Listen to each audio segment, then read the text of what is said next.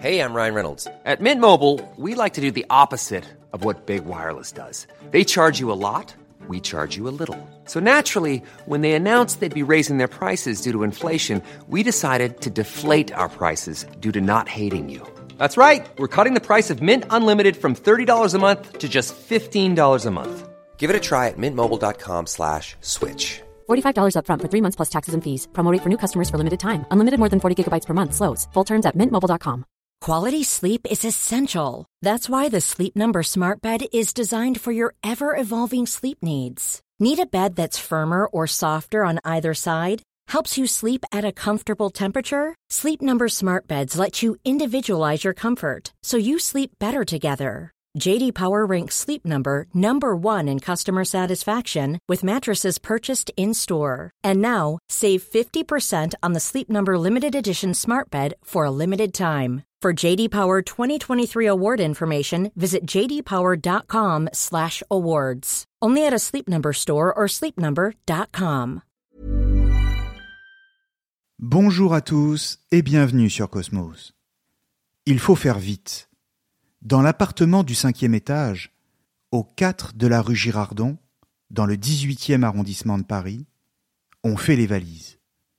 Et comme il va falloir voyager le plus léger possible, on décide de ce qu'il faut emporter ou laisser derrière soi. Pourquoi une telle précipitation? Eh bien parce que les Alliés arrivent, pardi. Ils ont débarqué en Normandie le 6 juin 1944, c'est-à-dire il y a dix jours environ. Et ils avancent sur tout le territoire français. Vous n'avez pas écouté la TSF Je veux dire, les informations à la radio? Cette fois, comme on dit, les carottes sont cuites pour les anciens collaborateurs. Rester à Paris, c'est risquer de prendre une balle par les résistants.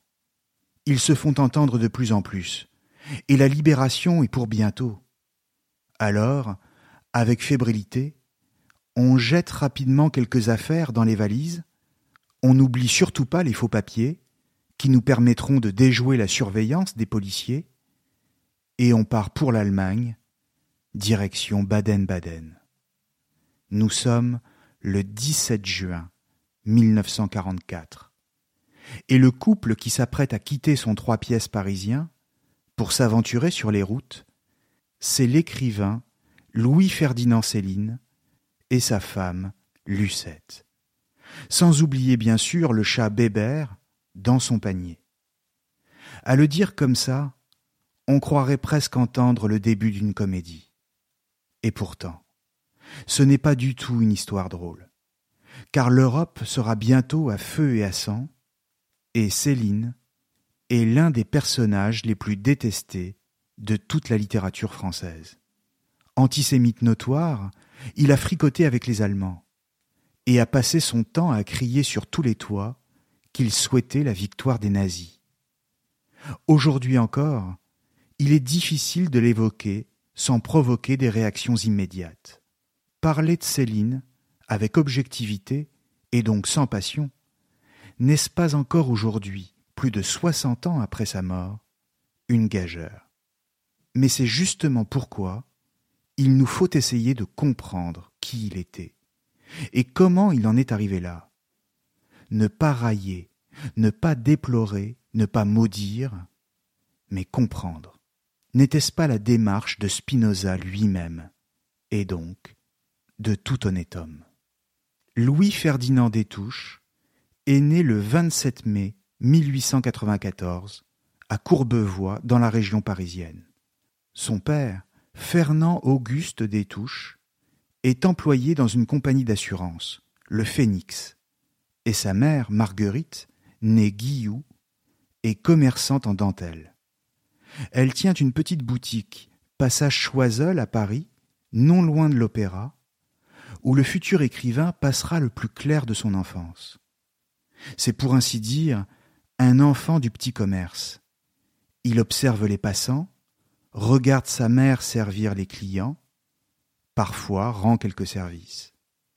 À l'école, Louis ne brille pas particulièrement, et sa scolarité n'ira pas au-delà du certificat d'études c'est-à-dire qu'il ne poursuivra pas au collège et donc encore moins au lycée.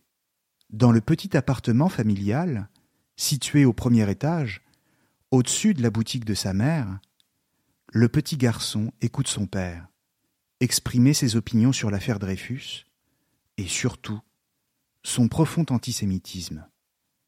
Louis Ferdinand est un enfant choyé par ses parents. Simplement, ceux-ci sont insensibles aux idées, à la culture, et ne voient pas l'intérêt de faire des études. Ils ne sont pas tournés vers le savoir, ce qui d'emblée pose des limites à un destin. Son père, pourtant fils de professeur agrégé, avait lui-même en son temps rêvé de l'école navale et de devenir officier de marine. Mais il avait vite renoncé devant l'ampleur de ses ambitions et la charge de travail qu'elles impliquaient. Considéré comme un raté par la mère de sa femme, Céline Guillou, il n'a peut-être pas non plus très envie de voir son fils réussir mieux que lui. C'est pourquoi il ne pousse pas Louis Ferdinand dans la voie des études et le destine plutôt au petit commerce. En lieu et place d'études, les parents du jeune homme, qui estiment que la connaissance des langues étrangères serait pour lui un atout, vont l'envoyer en séjour linguistique. D'abord en Allemagne, pendant un an, à Diepholz dans le Hanovre et à Karlsruhe près de Strasbourg, et ensuite en Angleterre, dans le Kent, non loin de Londres. Si son niveau en allemand est jugé médiocre, son anglais, en revanche, est excellent. Et il n'en est pas peu fier. Rentré en France, il fera plusieurs stages dans des bijouteries, se préparant à une future carrière commerciale, comme convenu avec ses parents. Avec le temps, le petit Louis a laissé la place à un grand et solide gaillard, au regard décidé et séducteur, et à l'appétit sexuel insatiable, ce qui n'est pas sans donner quelque inquiétude à son père, petit bourgeois d'abord soucieux de sa respectabilité et qui craint toujours le scandale. C'est donc dans ce contexte, sans grand destin, mais paisible, qu'un événement va donner à l'existence de Louis une trajectoire imprévue, la guerre. En 1912, il devance l'appel du service militaire, qui à l'époque dure trois ans, et s'engage. Il est affecté au 12e régiment de cuirassiers de Rambouillet, c'est-à-dire la cavalerie. Mais cela ne se passe pas très bien, car Louis Ferdinand a peur des chevaux, et il pense même un temps à déserter. Mais il parviendra néanmoins à se hisser au grade de maréchal des logis, c'est-à-dire au rang de sous-officier. Comprenons bien que la cavalerie, c'est le prestige. Mais c'est également la fin d'un monde, car la guerre à venir sera celle des tranchées, de la très grosse artillerie et même de l'aviation naissante. Alors, quand le conflit éclatera à l'été 1914, les régiments de cavalerie seront les premiers à être décimés. En l'occurrence, la guerre de Louis-Ferdinand des Touches ne durera pas très longtemps, trois mois seulement, et cela malgré un courage physique indéniable. En octobre 1914, alors que son régiment vient d'entrer en Belgique, et alors que bon nombre de ses camarades s'esquivent, il se porte volontaire pour une mission de communication à très haut risque. Il en ressort grièvement blessé au bras droit, le 27 octobre, ainsi qu'avec un éclat de balle à la tête. Renvoyé à l'arrière, il refuse l'anesthésie, de peur que les médecins ne l'amputent, et doit donc supporter une douleur atroce pendant l'opération. Il gardera d'ailleurs les séquelles de ses blessures toute sa vie et rappellera à tous, jusque dans ses dernières années, qu'il est blessé de guerre. Et pour cause, il a vu la mort de près. De son aventure au front, il restera marqué par la fatuité ridicule d'une armée trop sûre d'elle-même et qu'il considère comme imbécile. Il a vu où conduisait un soi-disant courage inconscient du danger, et le patriotisme aveugle, au nom duquel on envoie toute une jeunesse se faire tuer. Il a vu la boucherie de la médecine de guerre, devant les milliers de cadavres qui revenaient tous les jours des premières lignes. C'est sans doute à la guerre qu'il prend sa première leçon d'existence, et qui restera pour lui, comme c'est souvent le cas, la plus importante.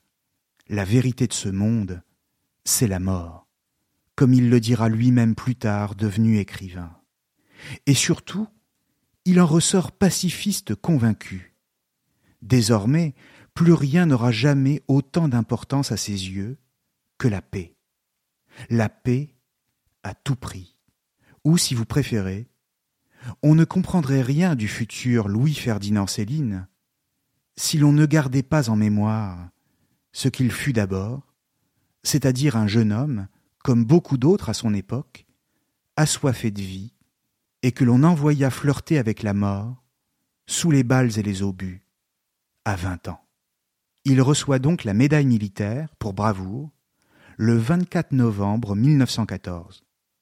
Simplement, la frontière entre réalité et fiction n'est jamais vraiment définie chez Céline, et l'écrivain se plaît à entretenir le mystère autour de sa personne et de son passé, de sorte que plus tard, quand il reviendra sur les grands moments de sa vie, il n'hésitera pas à les exagérer, affirmant avoir été victime d'un traumatisme crânien et avoir subi une trépanation lors de son séjour à l'hôpital, ce qu'aucun document ne peut confirmer. De même, il goûte à la gloire grâce au journal L'Illustré National, qui sous forme de dessin le représente en héros, à cheval et sous le feu de l'ennemi, pour effectuer sa mission, alors que pourtant, il sait qu'il était à pied à ce moment-là. Céline joue avec la vérité et commence déjà à romancer sa vie. Il insiste sur certains détails et va même jusqu'à inventer, si besoin est, de prestigieuses rencontres ici ou là, comme l'empereur François-Joseph d'Autriche en personne, qu'il aurait croisé avant-guerre. Bref, il enjolive au mieux, au pire, se révèle un tantinet mythomane. Mais pourquoi pas? Après tout, c'est un écrivain. Et n'est-ce pas le propre d'un écrivain que d'inventer? Disons que cela fait partie du personnage. Ce qui est certain, c'est qu'il est aussi victime d'un traumatisme. Consécutif à sa blessure et à l'expérience des combats, et qui se traduira par de terribles maux de tête, des insomnies, des vertiges, ainsi qu'un état général de surexcitation nerveuse qui perdureront toute sa vie. Pour les psychiatres, ce traumatisme pourrait être à l'origine du style très particulier de Céline, qui nécessitait, selon les dires de l'écrivain lui-même, une sorte de transe. L'expérience de la guerre est donc au cœur de l'homme, Céline, mais aussi à l'origine de l'œuvre. Au printemps 1915, comme il n'est plus apte au combat, il est affecté en tant que délégué au grand quartier général du consulat de France à Londres. C'est un poste prestigieux, et il paraît étrange qu'il ait pu l'obtenir par les relations de son père, simple employé d'assurance. Mais la chose est avérée. Il s'amuse à Soho, dont les clubs ouvrent leurs portes aux jeunes officiers qui arbore si fièrement sa décoration. Il y fréquente de nombreuses femmes qu'il met dans son lit, et parmi elles, l'espionne Matahari. Là encore, difficile de distinguer la fiction de la réalité, et les biographes sont bien en peine de nous éclairer définitivement sur le sujet. Disons que si la chose n'est pas certaine, elle est néanmoins possible. Toujours dans le même registre, Louis confie à une cousine qu'il effectuerait lui-même des missions pour les services de renseignement entre la Hollande, l'Allemagne et la Suisse. Est-ce vrai? Ou au contraire ne s'agit-il que de son goût du paraître? Là encore, il est difficile d'affirmer quoi que ce soit avec précision. Ce qui est sûr, en revanche, c'est qu'il fait un premier mariage à Londres, le 19 janvier 1916, avec une certaine Suzanne Nebout, mais qui a tout d'un mariage blanc, et qui ne sera d'ailleurs pas même déclaré au consulat de France. En réalité, tout dans la vie de Louis Ferdinand à cette époque relève de l'aventure, où la fiction est toujours plus ou moins présente. Rendu à la vie civile, depuis décembre 1915, à 21 ans, Il s'interroge sur son avenir, sans forcément avoir de réponse. Il tente un voyage au Cameroun pour le compte d'une grande compagnie afin de gérer et de surveiller des plantations de caoutchouc.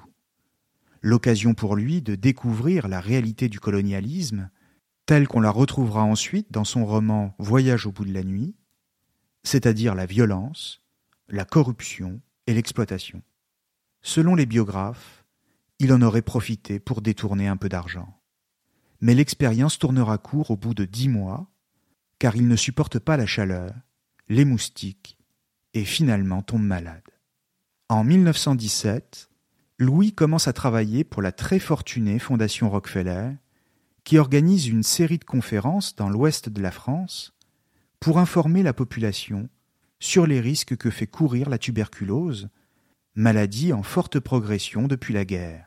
Elle entend mener une grande campagne de prévention en matière de santé publique. Or, Louis a du bagou, et parler en public ne lui fait pas peur, à tel point qu'il fait la connaissance, cette fois avérée, d'Alexis Carrel, prix Nobel de médecine et auteur du livre L'homme c'est inconnu, éloge de l'eugénisme, et dont la rencontre le marquera fortement. Le directeur de la mission pour la Bretagne, où Louis doit intervenir, s'appelle Athanas Follet, professeur à l'école de médecine de Rennes, avec qui Louis s'entend plutôt bien, au point que celui-ci lui présente sa fille, Edith Follet. Elle est timide et réservée, comme il convient pour une jeune fille de la bourgeoisie catholique bretonne. Mais cela n'empêche pas Louis Ferdinand d'entamer une relation avec elle et ensuite de l'épouser en août 1919. Le beau-père avait toutefois fixé deux conditions. D'abord que son premier mariage n'ait vraiment pas été enregistré, ce qu'il ira vérifier lui-même, et que Louis passe le baccalauréat, ce que celui-ci fera un peu avant le mariage, sans grande difficulté d'ailleurs, car les épreuves sont alors aménagées pour les anciens combattants. À la suite de quoi, Louis, déjà sensible à la chose médicale depuis la mission Rockefeller, se lance dans des études de médecine, lesquelles le conduiront jusqu'au doctorat qu'il soutiendra en mai 1924.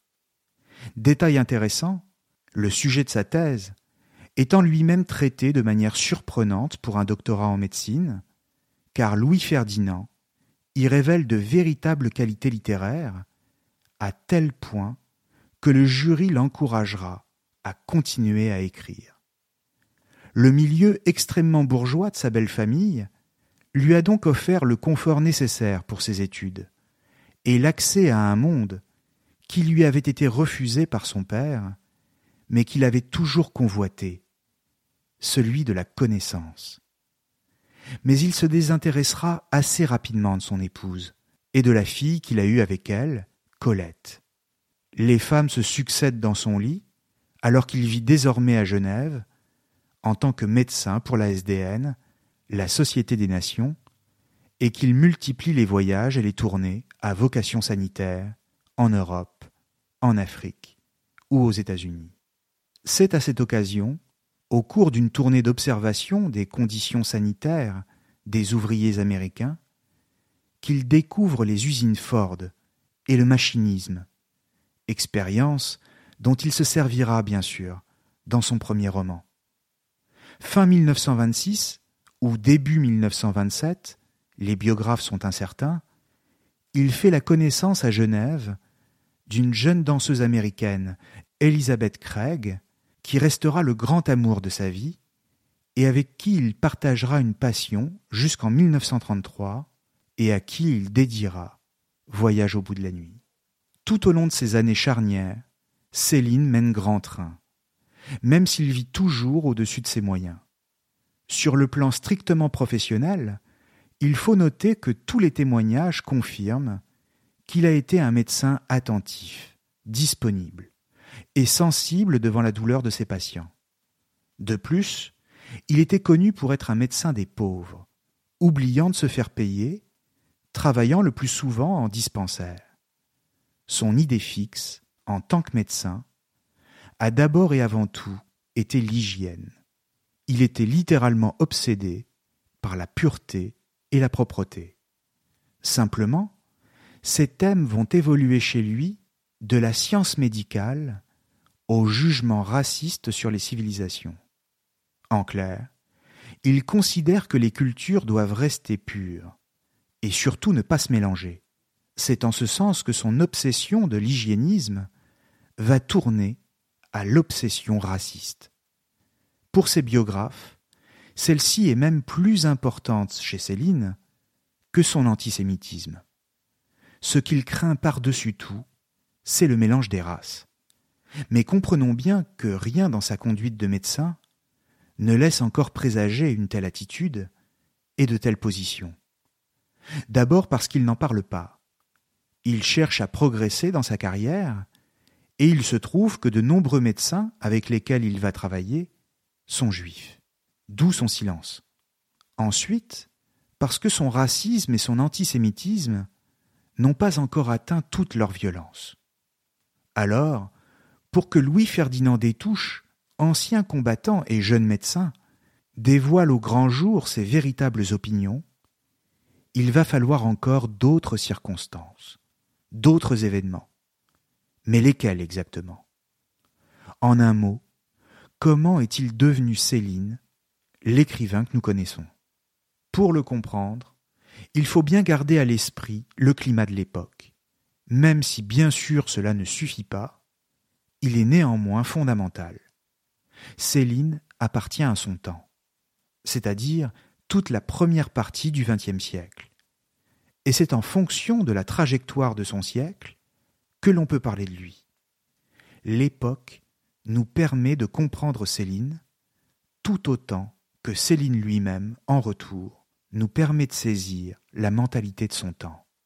Cela dit, c'est d'abord par la littérature que la mue va s'opérer notamment en 1932, quand Louis Ferdinand fait paraître son premier roman, Voyage au bout de la nuit, et qu'il sort de l'anonymat. Le livre est un succès.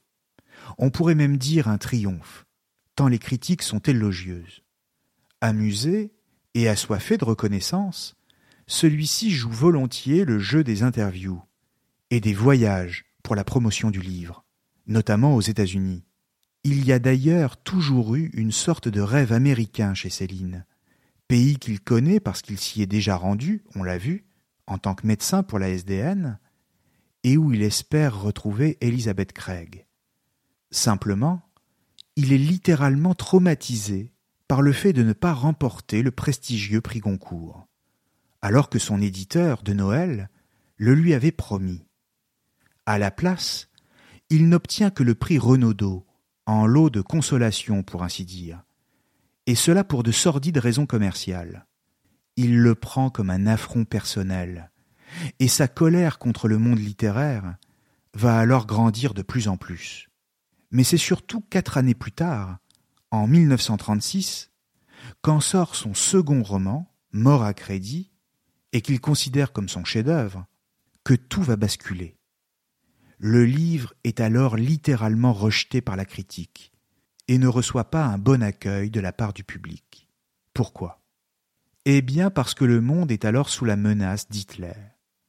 Le public n'a plus l'esprit au romanesque, et encore moins à un texte qui lui semble pour le moins bizarre sur la forme, désarticulé, et avec un style qui a beaucoup évolué, et surtout qui revient en arrière dans l'ordre chronologique par rapport à la fin du voyage au bout de la nuit. Tout le monde s'attend alors à une suite, mais Céline, lui, prend tout le monde à contre-pied et revient sur les événements de son enfance, toujours sous l'angle d'une vision bien personnelle. Or, ce que les lecteurs attendaient de lui, c'était plutôt qu'il donnât son avis sur les événements présents, sur la crise en Europe et sur la nuit allemande qui s'étendait sur le continent. De plus, il faut ajouter que depuis 1932, date à laquelle il s'est fait connaître avec Voyage au bout de la nuit, il a eu le temps de se faire quelques ennemis politiques, notamment à gauche. Ce premier roman avait été applaudi par les milieux communistes et révolutionnaires favorables à l'Union soviétique de Staline, parce qu'ils y avaient vu une critique sociale et politique. Selon eux, les thèmes du roman c'était la critique du colonialisme, du capitalisme et du machinisme, c'est-à-dire tous les combats de la gauche, dans lesquels il se retrouvait parfaitement. Et de fait, tous ces thèmes s'y trouvent bel et bien. Mais ce qui leur avait échappé, c'est que le texte avait une profondeur, voire une poésie, sur la condition humaine elle-même, qui le rendait beaucoup plus universel. Cette incompréhension donnera lieu à une vaste tentative de récupération politique de Céline par les penseurs de la gauche, à commencer par Aragon, qui lui enverra des lettres et des invitations à le rejoindre, lui et ses camarades, dans le combat révolutionnaire. Mais c'est une erreur que de voir en Céline un compagnon de route dans le cadre d'une lutte politique quelle qu'elle soit. Il est d'abord un électron libre, qui tient plus que tout à sa propre liberté individuelle de penser, de parler et d'agir. Il ne se privera pas de se moquer des littérateurs de la gauche qu'il méprise, car il les considère comme des moutons aux ordres de Moscou, des idéalistes pour midinette, qui se cachent derrière les grandes causes de lutte des peuples et de justice sociale, alors qu'ils ne font que parler sans jamais rencontrer le peuple qu'ils prétendent défendre. Ils ne croient pas aux idéaux qui promettent des lendemains qui chantent, parce qu'ils pensent que c'est la condition humaine elle-même qui est vouée à l'illusion, au mensonge et à la vanité. Pour lui, le monde n'est qu'une machine à se moquer du monde. L'homme n'est qu'une erreur, le produit d'un hasard, et il n'y a rien à en attendre. Il pense que l'homme est petit, minable, vulgaire, et qu'il ne changera pas. Voilà ce qu'en dit Yves Buin, l'un de ses biographes, dans son excellente biographie pour Gallimard, pages 186 et 187. Yves Buin écrit C'est que l'homme, selon Céline, la conscience réduite, est dominé par l'animalité l'homme ne vit que pour la satisfaction égoïste de ses besoins, guidé par l'instinct. Le pessimisme de Céline est sans issue. L'homme, dit-il à Éliphore, est maudit. Il inventera des supplices mille fois plus effarants encore pour les remplacer. Dès l'ovule, il n'est que le jouet de la mort. Quant à la question du questionnaire de Proust, pour quelle faute avez-vous le plus d'indulgence? Il répondra L'homme n'est qu'une faute, il est loupé. Faut en prendre son parti, le tolérer comme il est, pas perfectible. Tout l'incite à penser l'homme, vivotant ainsi, dans un cosmos indifférent et soumis à la marche inexorable et aveugle de l'histoire insensée. Peut-on retenir que l'évolution du monde contemporain apporte quoi que ce soit qui puisse le contredire quand on voit la barbarie officier à tous les étages, le règne du chacun pour soi, et la loi du plus fort, érigée en éthique sociale, la mise en coupe réglée des citoyens, justifiée par des déguisements démocratiques, la promotion d'une modernité qui n'est jamais que le retour des vieilles lunes de l'économisme et des vertus petites bourgeoises. Le militantisme, de gauche plus précisément, auquel Céline n'a jamais cru, était bien angélique. Quand il visait à modifier les conditions sociales, ce qui allait induire un changement quasi automatique des mentalités. Pour Céline, l'homme demeure un loup pour l'homme. Fin. À l'association des écrivains et artistes révolutionnaires, il répond La différence qui me sépare de vous, c'est que moi, je n'ai aucun espoir. Je ne crois pas que le monde puisse devenir meilleur. En réalité, Céline est inclassable sur le plan politique. C'est une sorte d'anarchiste qui se méfie de toutes les institutions politiques, parlementaires et démocratiques, qui les rejette même, car elles ont toujours été incapables d'éviter la guerre. Il se dit parfois communiste, mais c'est un communisme libéré du dogme soviétique et des grandes prétentions révolutionnaires dont il parle. Un communisme du pragmatisme, proche de la douleur des gens. Tout le contraire d'une idéologie pour intellectuels, donc. Bien sûr, son racisme et son antisémitisme le rendent plus sensible au discours de l'extrême droite de son époque. Mais là encore, même chose, il n'a pas de mots assez durs pour ce qu'il considère comme une intelligentsia littéraire sans consistance. En ce sens, il est beaucoup plus proche d'une droite que l'on pourrait qualifier d'européenne, de raciste et de sociale. Soyons clairs, celui en qui il se reconnaît le plus, c'est donc Hitler lui-même, avec qui il souhaite une alliance afin d'éviter la guerre en Europe, en pacifiste qu'il continue à être.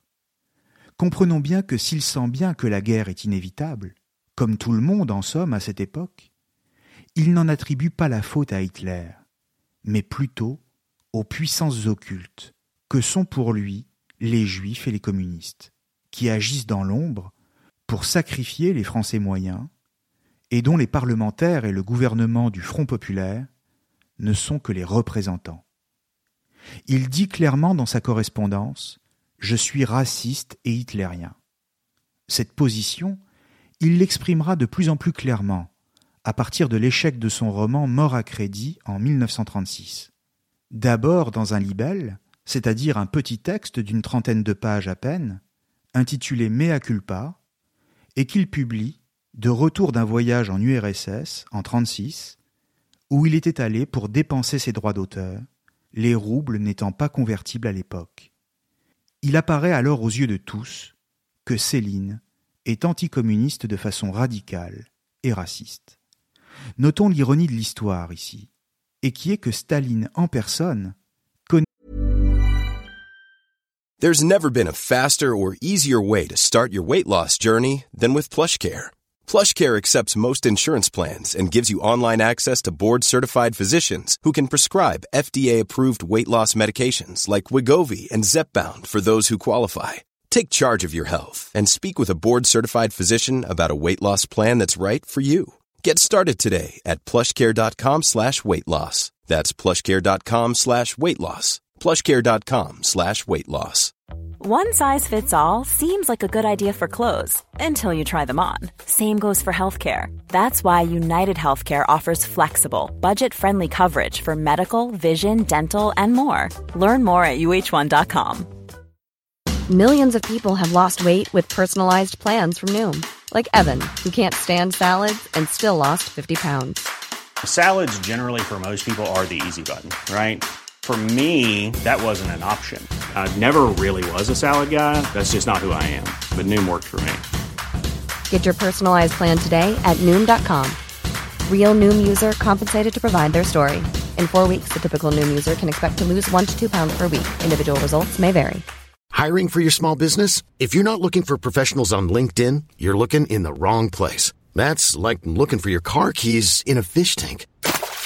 LinkedIn helps you hire professionals you can't find anywhere else, even those who aren't actively searching for a new job but might be open to the perfect role. In a given month, over 70% of LinkedIn users don't even visit other leading job sites. So start looking in the right place. With LinkedIn, you can hire professionals like a professional. Post your free job on linkedin.com slash achieve today. connaissait l'écrivain Céline et avait ses livres sur sa table de chevet. Mais bref, Mea culpa est une première occasion pour l'écrivain de régler ses comptes avec la gauche, après ce qu'il a vu en URSS. Ensuite, l'échec de Mora Crédit l'incite à ne plus écrire de romans, et il abandonne donc ce genre, du moins pour l'instant, pour se lancer dans l'écriture de pamphlets. Ils veulent savoir ce que je pense, se dit-il Alors c'est très bien, je vais le leur dire. Pamphlétaire, Céline publie alors trois brûlots violemment antisémites, et qui seront à l'origine de la légende noire de l'écrivain, avec Bagatelle pour un massacre en 1937, L'école des cadavres en 1938, et enfin Les beaux draps en 41.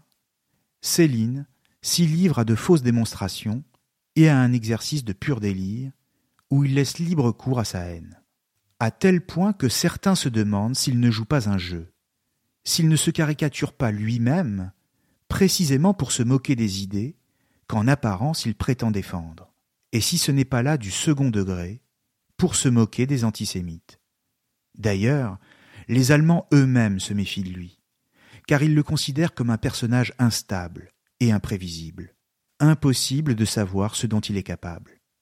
Il est comme une bombe à retardement, et donc il est dangereux. D'autant plus dangereux d'ailleurs que ces pamphlets connaissent un grand succès et que Céline devient l'une des grandes figures du monde intellectuel français des années 30 et du début des années 40, ce qui ne manque pas de le mettre en concurrence avec d'autres auteurs d'extrême droite, et donc de lui valoir de nouvelles rivalités, comme celle de Robert Brasillac, par exemple, lui-même écrivain, et journaliste au journal collaborationniste Je suis partout. De la même manière, il se moque du gouvernement de Vichy, du maréchal Pétain, dont il voit bien qu'il n'est qu'un homme de paille, et du programme de la Révolution nationale, Travail, famille, patrie, tant il la trouve ridicule et surtout trop moraliste pour être crédible. Dans ce contexte, on est alors en droit de se demander si Céline, au moment de la défaite de la France en 1940, et ensuite pendant l'occupation, a été un collaborateur actif de l'Allemagne nazie, voire s'il en a retiré un quelconque profit personnel. Or, à ces deux questions, il apparaît que la réponse est non. Selon tous les biographes, rien ne permet d'affirmer, aucun document ni aucune source, que l'écrivain aurait été actif dans la collaboration. Bien sûr, il est clair qu'il souhaite la victoire de l'Allemagne, et ne se prive pas pour l'affirmer et pour l'écrire. Cependant, Céline avait un caractère beaucoup trop indépendant pour servir un pouvoir quelconque et devenir un simple exécutant aux ordres. Cela dit, Céline a-t-il profité d'une certaine bienveillance de la part de l'occupant et bénéficié de certains privilèges? En effet, Céline aurait obtenu un permis de séjour dans la ville de Saint-Malo, qu'il affectionnait et où il souhaitait se rendre régulièrement, ainsi qu'un laissez-passer pour l'Allemagne en 1942, mais guère plus. Certes, il est indéniable que Céline était proche des cercles collaborationnistes et comptait parmi ses relations des contacts haut placés parmi les autorités allemandes. Mais d'une manière générale, tous les biographes sont d'accord pour dire que la période de l'occupation n'a pas été pour Céline l'occasion de passer à des actes répréhensibles. Pendant ces années, Céline a occupé successivement deux postes de médecin en dispensaire, d'abord à Sartrouville et ensuite à Beson. Il s'est marié en 1943, pour la troisième fois, avec la danseuse Lucette Almanzor, qu'il avait rencontrée en 1935, et il s'est consacré à la rédaction d'un nouveau roman, Guignol's Band, dont la première partie sortira en 1944. Bien sûr, il s'affiche à certaines réunions ou à certains congrès en faveur de la collaboration, déclare son soutien à la Légion des volontaires étrangers, la LVF, de Jacques Doriot en 1941, et assiste même à son meeting du Veldiv le 1er février 1942, mais il n'accède pas à la demande de Doriot de le rejoindre dans son combat. En clair, Céline est toujours là, présent, mais jamais vraiment actif. De la même manière, il s'exprime dans les journaux collaborationnistes, mais toujours par l'intermédiaire de lettres envoyées à leur directeur. Son biographe, Philippe Almeras, ne compte ainsi pas moins de 43 interventions dans la presse pendant la période de l'occupation pour exprimer son soutien à la collaboration. Il accorde également des entretiens, douze au total, mais ne se rend jamais sous le discours de tel ou tel homme politique en particulier, n'épouse aucune cause précise, ne fait qu'exprimer ses propres idées, certes détestables, sur la responsabilité des Juifs dans la guerre, et ce qu'il considère comme la nécessaire victoire de l'Allemagne, ce qui est déjà impardonnable. Mais il n'écrit jamais d'article, et surtout ne se fait jamais payer.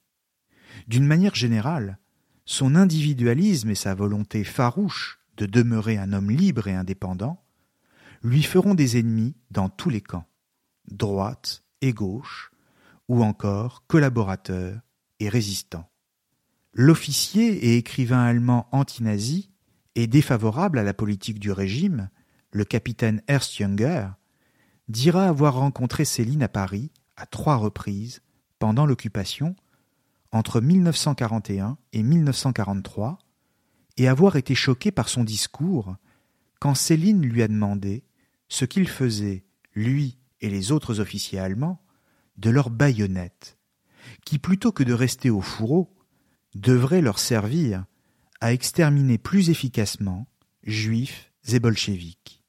Mais le paradoxe, c'est que c'est précisément cette attitude, pour ne pas dire cette rage ou cette folie, qui tiendra les autorités allemandes dans une réserve toujours plus grande vis-à-vis de Céline.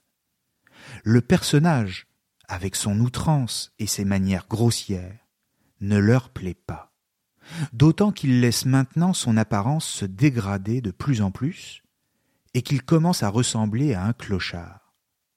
Il n'aime pas non plus ses livres, et sûrement pas ses romans, qu'il trouve en général trop nihilistes. Certains officiers s'amusent de ses délires et de son côté clownesque, mais ça ne va pas plus loin.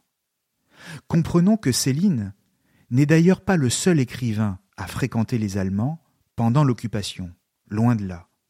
Et bon nombre d'artistes, de comédiens et même de philosophes dialoguent avec l'occupant, assistent à des dîners ou encore acceptent des services. Fin 1942, il est invité à un dîner par l'ambassadeur d'Allemagne en France, Otto Abetz, en compagnie de plusieurs hauts dignitaires nazis. Abetz sera finalement absent, mais la soirée aura bien lieu.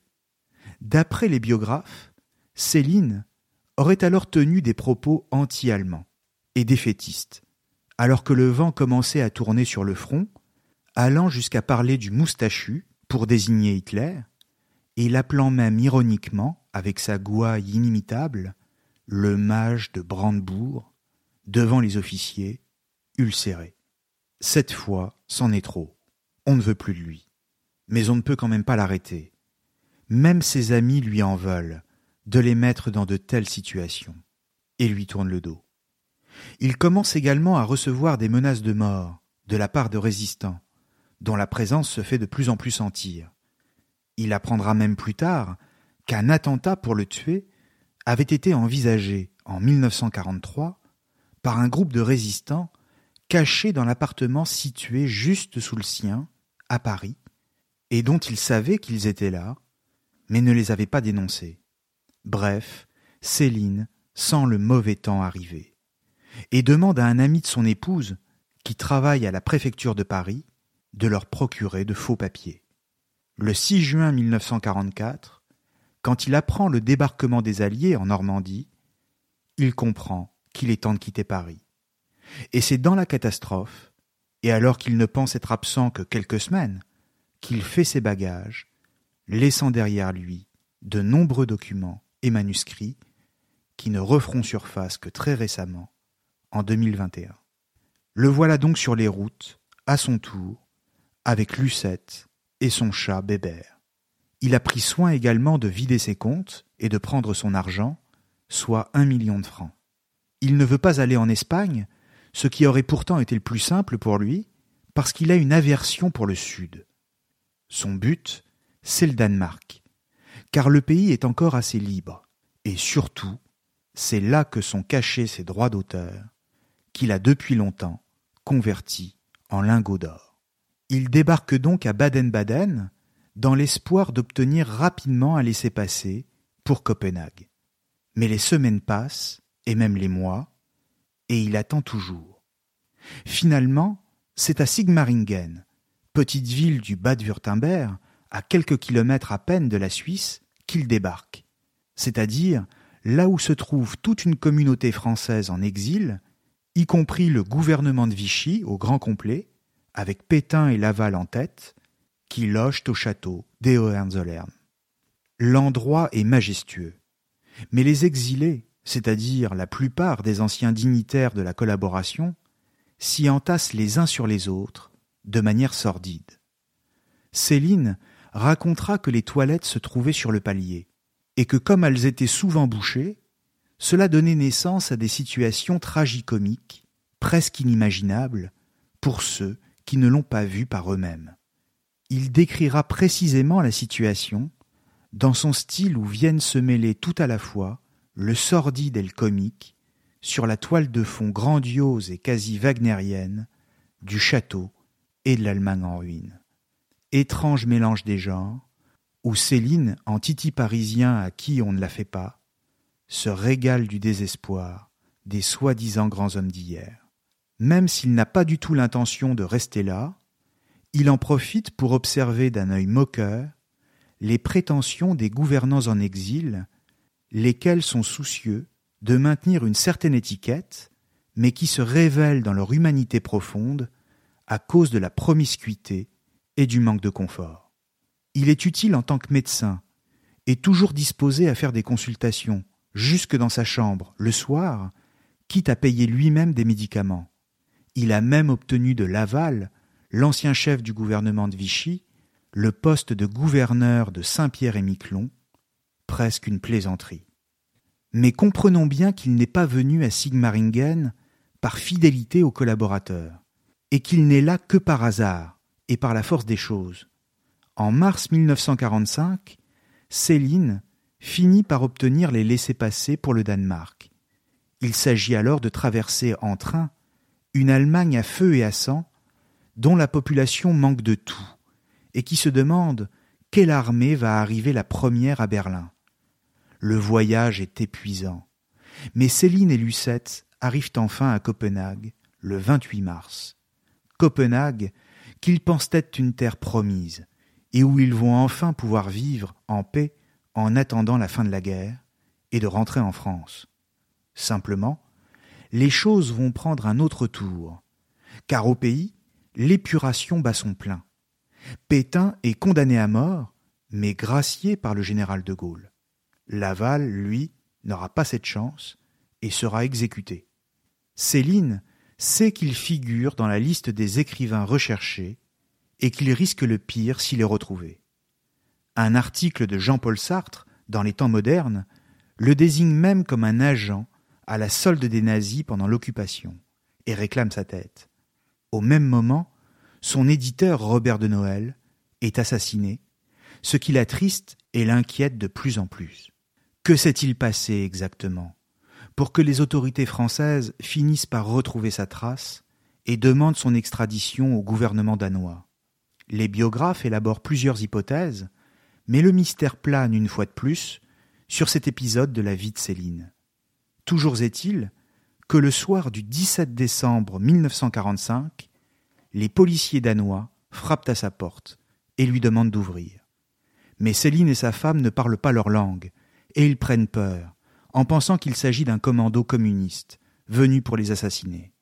Finalement, la porte s'ouvre, et Céline et Lucette sont incarcérées à la prison de Westfangsel. Lucette est libérée après douze jours, car rien ne lui est reproché. Mais Céline, lui, attend la suite des procédures il fait les cent pas dans sa petite cellule, en s'imaginant qu'à n'importe quel moment, on peut venir lui signifier son extradition vers la France, où l'attendent les juges, et peut-être même l'échafaud. Mais les juges français sont impatients, face à des autorités danoises qui, elles, ne veulent pas accéder à leurs exigences dans la précipitation. Elles considèrent que le droit doit être respecté, et qu'il leur faut des compléments d'information. Or voilà, Hormis son antisémitisme évident, le dossier de Céline est vide sur le strict plan juridique. Il est donc relâché après dix-huit mois d'incarcération, dont plusieurs passés à l'hôpital, le 24 juin 1947. Seule obligation, ne pas quitter le territoire du Danemark pour le moment. Au total, il aura perdu 40 kilos et considérablement vieilli. C'est peu de choses, certes, en comparaison de ce qu'il attendait, s'il avait été extradé vers la France. Et surtout, ce n'est rien au regard des victimes de la guerre. Commence alors pour Céline une période où il se consacre à la préparation de sa défense, en vue du procès qui doit se tenir en son absence, à Paris. Mais c'est une défense pour le moins surprenante, où Céline ne renie rien, notamment dans un mémoire de défense dans lequel il écrit, je cite, Tout bien examiné, honnêtement envisagé, sans passion, considérant les circonstances, les Juifs devraient m'élever une statue pour le mal que je ne leur ai pas fait, et que j'aurais pu leur faire. Eux me persécutent. Je ne les ai jamais persécutés. Je n'ai pas profité de leur faiblesse temporaire. Je n'ai pris aucune revanche des outrages sans nombre, mensonges, calomnies féroces, par lesquels, avant la guerre, ils avaient essayé de m'abattre et de me perdre. Je n'ai jamais demandé de persécution contre personne. Le démocrate dans cette affaire, impeccable, c'est moi. Comme souvent, Céline refuse de regarder la vérité en face et de reconnaître ses fautes. Il renvoie la responsabilité à d'autres, ce qui ne peut qu'attiser toujours plus les haines contre lui. De même, il cherche désormais à faire le silence sur ses pamphlets et demande qu'ils ne soient jamais réédités, comme s'ils n'avaient jamais existé, et que tout son passé pouvait disparaître comme s'il pouvait réécrire toute son histoire personnelle, comme dans Mort à crédit. Il ne veut plus évoquer la question de son antisémitisme, et il estime que cette période est terminée. Simplement, il est désormais coincé au Danemark. Son avocat, Thorvald Mikkelsen, ancien résistant et francophile, le loge dans une petite maison sur les bords de la mer Baltique où il trouve refuge, entouré de toute une ménagerie qu'il ramènera plus tard en France. Le temps passe lentement là où il est, perdu entre la mer d'un côté et la forêt de l'autre, à quelques dizaines de kilomètres de Copenhague. Et Céline ronge son frein, écrivant trois lettres par jour pour plaider sa cause, toujours dans la peur qu'on l'oublie, qu'on le fasse disparaître dans le silence. Certes, il reçoit quelques visites, dont l'ancien ambassadeur de Suède à Paris, Raoul Nordling, qui avait négocié avec le général von Scholtitz en août 1944 que Paris ne fut pas détruite. Un jeune universitaire américain, Milton Indus, vient également le voir. Il est juif et pourtant il l'admire. Mais Céline, comme un chien qui mord la main qu'il nourrit, ne peut pas s'empêcher de se moquer de lui. Il le méprise, tant il le trouve inculte et lourdeau. Et pourtant, la défense proposée par le jeune homme lui sera bien utile. Finalement, son procès aura lieu début 1950 et il sera condamné le 21 février à un an de prison, à l'indignité nationale et à cinquante mille francs d'amende. Il perd également la moitié de ses biens, qui lui sont confisqués. Cela dit, en avril de l'année suivante, et grâce à une manœuvre de son avocat, maître Tixier-Vignancourt, sur laquelle planent encore quelques zones d'ombre, il obtient l'amnistie devant un tribunal militaire au titre d'invalide de guerre. Les juges auraient alors eu à statuer sur plusieurs cas en même temps, et regroupés dans un même dossier, et à l'intérieur du dossier, parmi les inconnus, un certain Louis-Ferdinand Détouche, en qui les juges n'ont pas reconnu Céline, l'écrivain un véritable tour de passe-passe qui, ce jour-là, a profité à Céline. Cette fois, en 1951 donc, il rentre en France, en homme libre, jugé, condamné et amnistié. Il s'installe dans une petite maison à Meudon, la villa Maïtou, située au 25 terre, route des Gardes. Gallimard lui propose alors une véritable fortune à l'époque, soit 10 millions de francs, quelques 300 000 euros d'aujourd'hui, pour écrire plusieurs livres. Ce sera d'abord Féerie pour une autre fois, en 1952, qui est un échec à la fois commercial et critique, Entretien avec le professeur Y et Normance en 1954, et surtout ce qu'on appelle la trilogie allemande, c'est-à-dire les romans D'un château l'autre en 1957, Nord en 1960 et Rigaudon, qui sera publié à titre posthume en 1969. Il pose également sa plaque devant sa porte pour pouvoir prétendre ensuite à sa retraite de médecin, à côté de celle de Lucette, qui, elle, donne des cours de danse au premier étage. Mais en réalité, il ne pratique quasiment plus la médecine, et consacre tout son temps à son œuvre, et à son désir de renouer avec le succès auprès du public. À ce moment-là, Céline a cessé d'être perçu comme le grand écrivain de Voyage au bout de la nuit. Il vit quasiment clochardisé, sorte de Diogène de Meudon, ne prête plus aucune importance à son apparence et reste entouré de ses bêtes comme pour éloigner les importuns. D'ailleurs, il sort peu de chez lui, car depuis son installation, des affiches pour dénoncer l'écrivain fasciste, antisémite, raciste, sont placardées sur les murs de la ville. Mais il aime à cultiver cette image de clochard et d'ermite persécuté, victime de la haine de ses ennemis, qui ont réussi à lui faire faire de la prison et qui ont même tenté de l'assassiner. Il en joue, et même s'en amuse sûrement, quand il reçoit des journalistes de la radio suisse romande venus pour lui poser des questions sur sa vie et lui demander son opinion sur l'avenir du monde. Il renouera même avec le succès, notamment avec sa fameuse trilogie allemande, où les Français découvriront les coulisses de l'histoire du gouvernement de Vichy en fuite. Cela dit, quand il se plaint qu'on lui ait volé plusieurs de ses manuscrits, qu'il avait laissés dans son appartement parisien au moment de sa fuite en 44, personne ne veut l'entendre. On le prend pour un fou, perdu dans ses lubies et ses mensonges haineux, qu'il ressasse tout seul dans son coin. Pourtant, il a raison. Il a bien été volé. Et l'histoire de Céline ne se termine pas avec sa mort, survenue le 1er juillet 1961, un jour avant le suicide d'Hemingway, qui éclipsera l'écrivain français. En réalité, les manuscrits ont sûrement été dérobés chez lui par des résistants venus pour l'arrêter.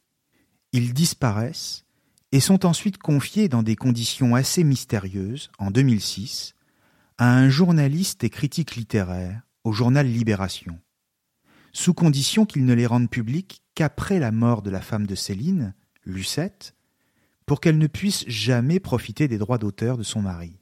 Par fidélité résistante, le journaliste accepte, car sa famille s'est elle-même illustrée dans la résistance et garde les textes par devers lui. Ce n'est donc que très récemment, quand Lucette disparaît à son tour, le 8 novembre 2019, à l'âge de 107 ans, que les manuscrits refont surface, avec les deux romans majeurs que sont Guerre et Londres tous deux publiés en 2022.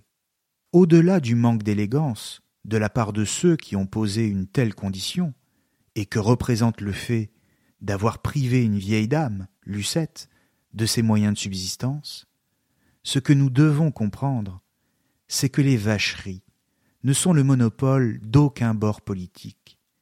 De la même manière qu'il y a des vacheries collabos, il y a aussi, malheureusement, des vacheries de la résistance, même si elles sont plus difficiles à admettre, et malgré l'admiration, bien sûr, que par ailleurs on peut éprouver pour elles. Vacherie, voilà bien un mot typiquement célinien pour désigner ce dont l'homme est capable, encore une fois, dans un sens comme dans l'autre. Alors, si l'objectif de cette série est de montrer le lien profond entre la vie d'un auteur et son œuvre, on peut dire que Céline en est un exemple quasi paroxystique. Tant l'art de l'écrivain se nourrit des douleurs de l'homme, de ses névroses et de ses haines aussi. Mais cela n'invalide en rien sa valeur littéraire. Au contraire. Sans doute n'y aurait-il jamais eu de voyage au bout de la nuit sans le jeune homme blessé à la guerre, sans le chargé de mission de la SDN envoyé dans les usines Ford à Détroit, et sans le médecin des pauvres en banlieue parisienne. De même, on ne peut concevoir la trilogie allemande sans la souffrance, bien réelle, d'un Céline poursuivi jusqu'au Danemark, dans la folie de l'épuration, et sans la toile de fond de ses idées. C'est pourquoi aborder l'œuvre de Céline, incontournable, c'est à la fois garder son parcours intellectuel à l'esprit, avec toutes ses dérives, tout en faisant droit à son message sur la condition humaine, digne d'un Schopenhauer, et à son style inimitable. En un mot, c'est faire preuve de nuance. Simplement, en sommes-nous encore capables aujourd'hui? Merci à tous, et à très bientôt sur Cosmos.